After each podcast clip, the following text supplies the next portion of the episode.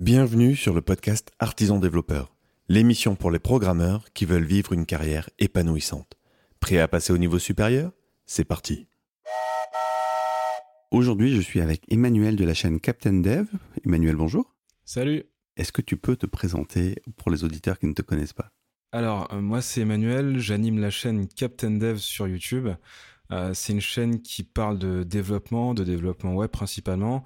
Et, euh, et en ce moment, je donne pas mal de conseils bah, pour aider les jeunes développeurs à progresser dans leur carrière. Et ce que je trouve vachement intéressant, c'est qu'on a un gros sujet en commun qui est tout ce qui tourne autour du craft. Exactement. Et euh, tu viens de lancer une formation sur comment justement se, se, lancer dans le craft zéro, from zero to, to craft. Et tu utilises, tu t'appuies là-dessus beaucoup sur les katas. Et, euh, et, c'est une démarche que je trouve vraiment intéressante. Est-ce que tu peux nous en dire un petit peu plus sur euh, justement l'angle pédagogique que tu as choisi? Alors en fait, c'est vraiment un angle pédagogique qu'on va retrouver dans énormément de disciplines, hein, au-delà du code. Euh, les katas, en fait, dans les arts martiaux, c'est des, petits exercices isolés pour bah, essayer de travailler une compétence.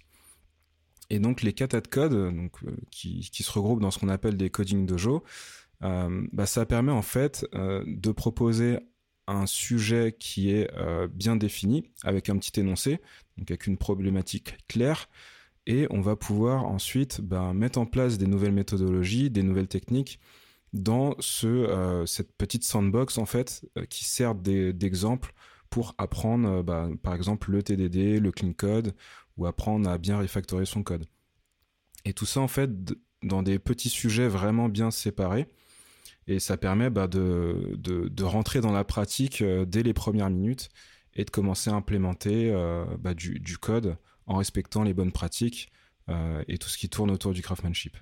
Moi, c'est quelque chose que j'utilise évidemment aussi dans les, dans les formations. Je pense que c'est vraiment une, une caractéristique du craft, c'est ce mode de transmission par les katas qui peut même à un moment donné, je le vois être un petit peu tourné en dérision et qui atteint une limite quand les gens me disent euh, Bon, t'es gentil avec tes katas dans ta sandbox, euh, mais comment je passe au monde réel? Et je vois beaucoup de gens qui ont du mal, et ça me, ça, ça, me questionne vachement parce que quand je les interroge ou quand je vois comment ils font, je me rends compte qu'en fait la maîtrise, elle n'y est pas forcément déjà dans, le, dans la sandbox, quoi. Et tout de suite, les mecs, ils veulent passer, ou les mecs ou les filles, hein, ils veulent tout de suite passer à la suite et euh, dans le monde réel alors qu'ils maîtrisent même pas le sujet Déjà, quand tu le maîtrises en sandbox, c'est déjà compliqué de passer à la vie réelle. Et, euh, et les gars, ils veulent aller vite, comme si c'était perçu comme quelque chose de. Un, peu un jeu, quoi, plus que réellement, vraiment profondément quelque chose de pédagogique. Qu'est-ce que tu en penses, toi, de ça? Bah, c'est vrai que passer du kata à, la vie réelle, il y a, toujours un, un petit gap, hein, on va on va pas se mentir, hein. mais c'est aussi important de, de bosser les katas dans la durée en fait. Euh, moi, je me souviens quand, quand j'ai été accompagné par des coachs craft, ils venaient une heure euh, par semaine, mais ils venaient euh, seulement une heure en fait. Donc, déjà, il faut aussi prendre le temps d'assimiler, comme n'importe quelle chose qu'on qu va, qu'on va apprendre. Hein. Et, souvent, les katas, on va les faire une fois, mais c'est intéressant de les faire deux fois en changeant quelques règles potentiellement. Ça peut être, je sais pas moi, limiter le nombre de lignes dans une fonction pour pousser à essayer de, de segmenter son code au maximum.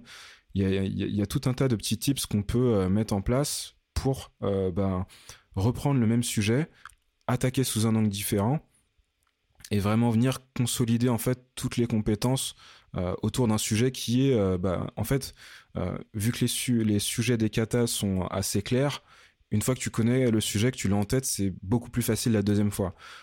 Et en changeant les règles, ça te permet bah, de venir bosser un autre aspect. Je te prends par exemple un, un exemple d'un kata qui s'appelle Gilded Rose, qui te permet de, de, ça te permet entre guillemets de gérer l'équivalent d'une chambre froide. Ça parle de fromage, hein, c'est assez sympa d'ailleurs.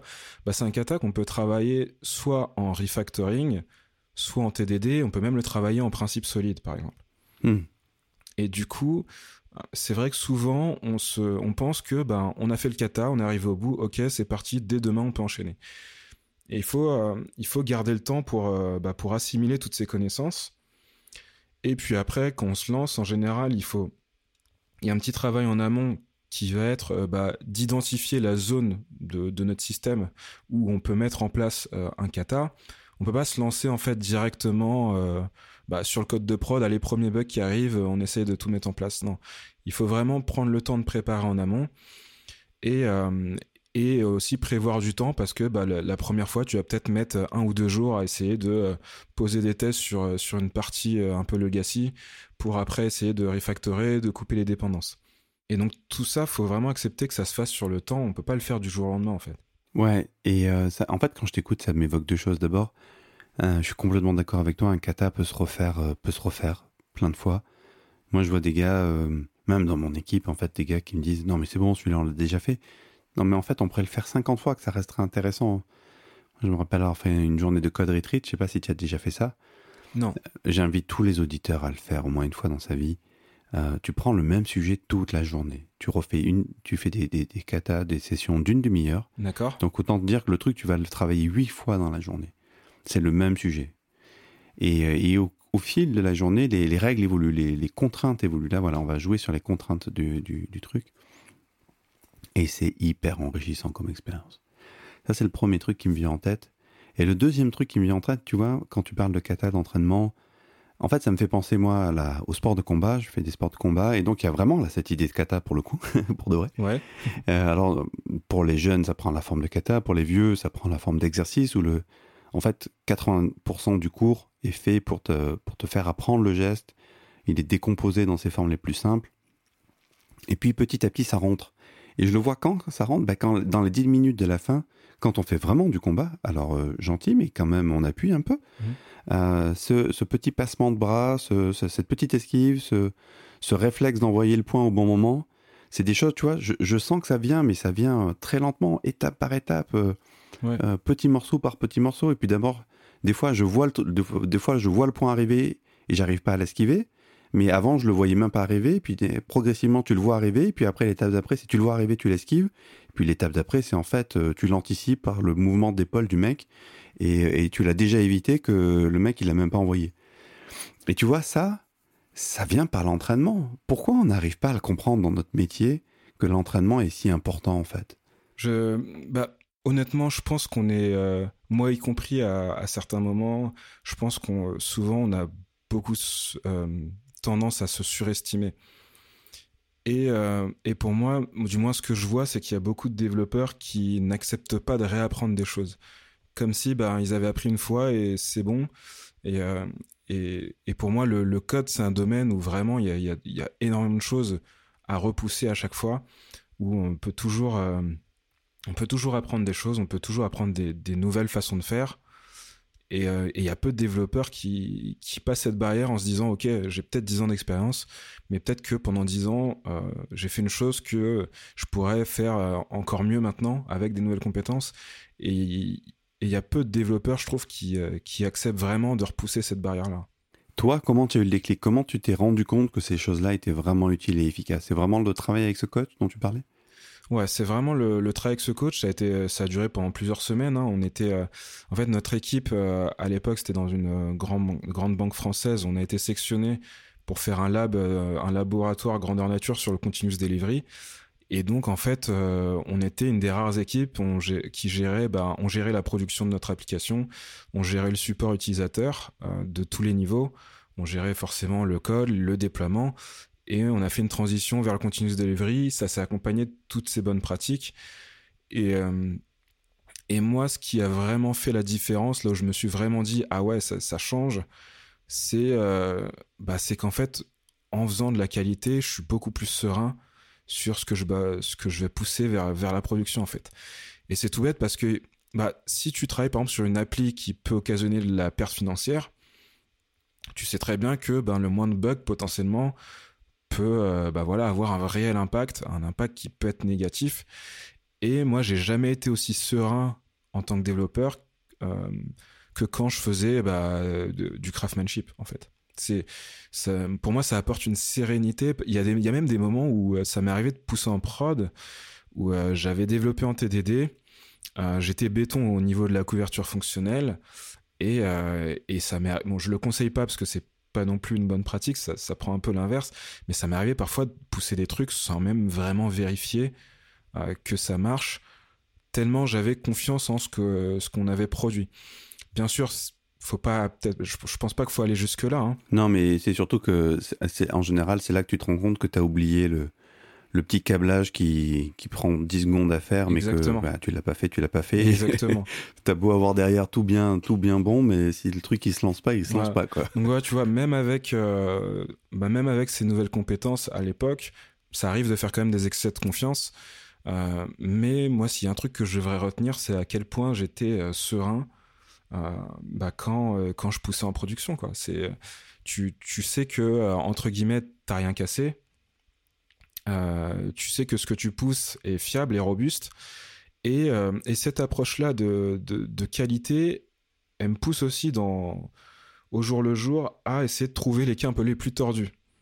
Il y a toujours des cas où on se dit euh, non mais là il cliquera jamais sur ça. Non mais l'utilisateur il fera jamais ça. En fait ça arrive toujours. Et ça on s'en rend compte quand on fait le support de nos applications. Quand on fait le support, hein, moi ça m'est arrivé d'être au téléphone avec bah, des gars assez haut placés. Du coup ça ça génère un peu de stress, euh, surtout que c'est des gars qui sont en salle de marché, donc forcément eux ils jouent avec de l'argent tous les jours. Et euh, et le fait d'avoir de la qualité logicielle, un logiciel robuste, bah t'es beaucoup plus serein en fait quand tu dois interagir, euh, t'es beaucoup plus serein quand tu dois faire le support parce que bah quand il y avait un problème finalement derrière même si au fur et à mesure, on va venir rajouter euh, des cas de tests qui vont permettre de vraiment consolider des choses qu'on aurait pu oublier, hein, parce que finalement, on reste humain. Hein, il, y a, aussi euh, l'erreur humaine qui arrive quand même, même quand tu fais de la qualité. Mais tu peux t'assurer de faire en sorte que, bah voilà, ce bug-là est arrivé.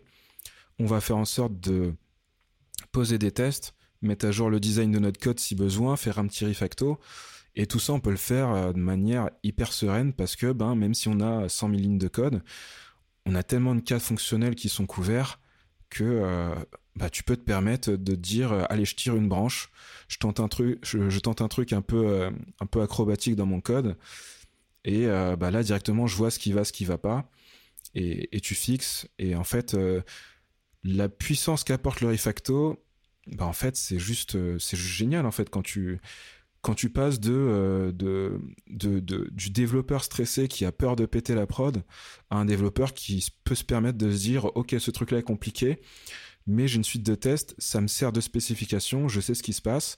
Quand j'appuie euh, à droite je sais que à gauche ça a pas pété. Et euh, et en fait je pense qu'il faut aussi l'avoir vécu pour se rendre compte à quel point on n'a pas envie de revenir en arrière c'est clair. Et je te propose que ce soit le mot de la fin parce que je pense qu'on a explosé la time box. Merci Manu d'être venu aujourd'hui. Si les auditeurs veulent en savoir plus, ils peuvent venir où pour voir ce que tu fais alors, euh, moi, sur YouTube, principalement sur euh, la chaîne Captain Dev, donc Captain comme euh, Captain America, mais, mais avec Dev à la place d'America. Et sur les réseaux, surtout sur Instagram ou Twitter, je suis sous le nom de Captain Dev 404, attaché. Ok, super. On mettra les liens dans la description. Merci Manu. Merci à toi. À bientôt. Quant à toi, cher auditeur, j'espère que tu as apprécié cet épisode. Je t'invite à venir faire le point sur tes pratiques pour voir un petit peu où est-ce que tu en es. Et puis, euh, si jamais tu as besoin de progresser ou envie de progresser, tu pourras activer la suggestion automatique de contenu. C'est sur compagnon.artisandéveloppeur.fr slash diagnostic. Tu pourras comme ça avoir un retour sur ton niveau de pratique d'aujourd'hui euh, en quelques minutes. Je te souhaite une bonne journée et je te dis à bientôt.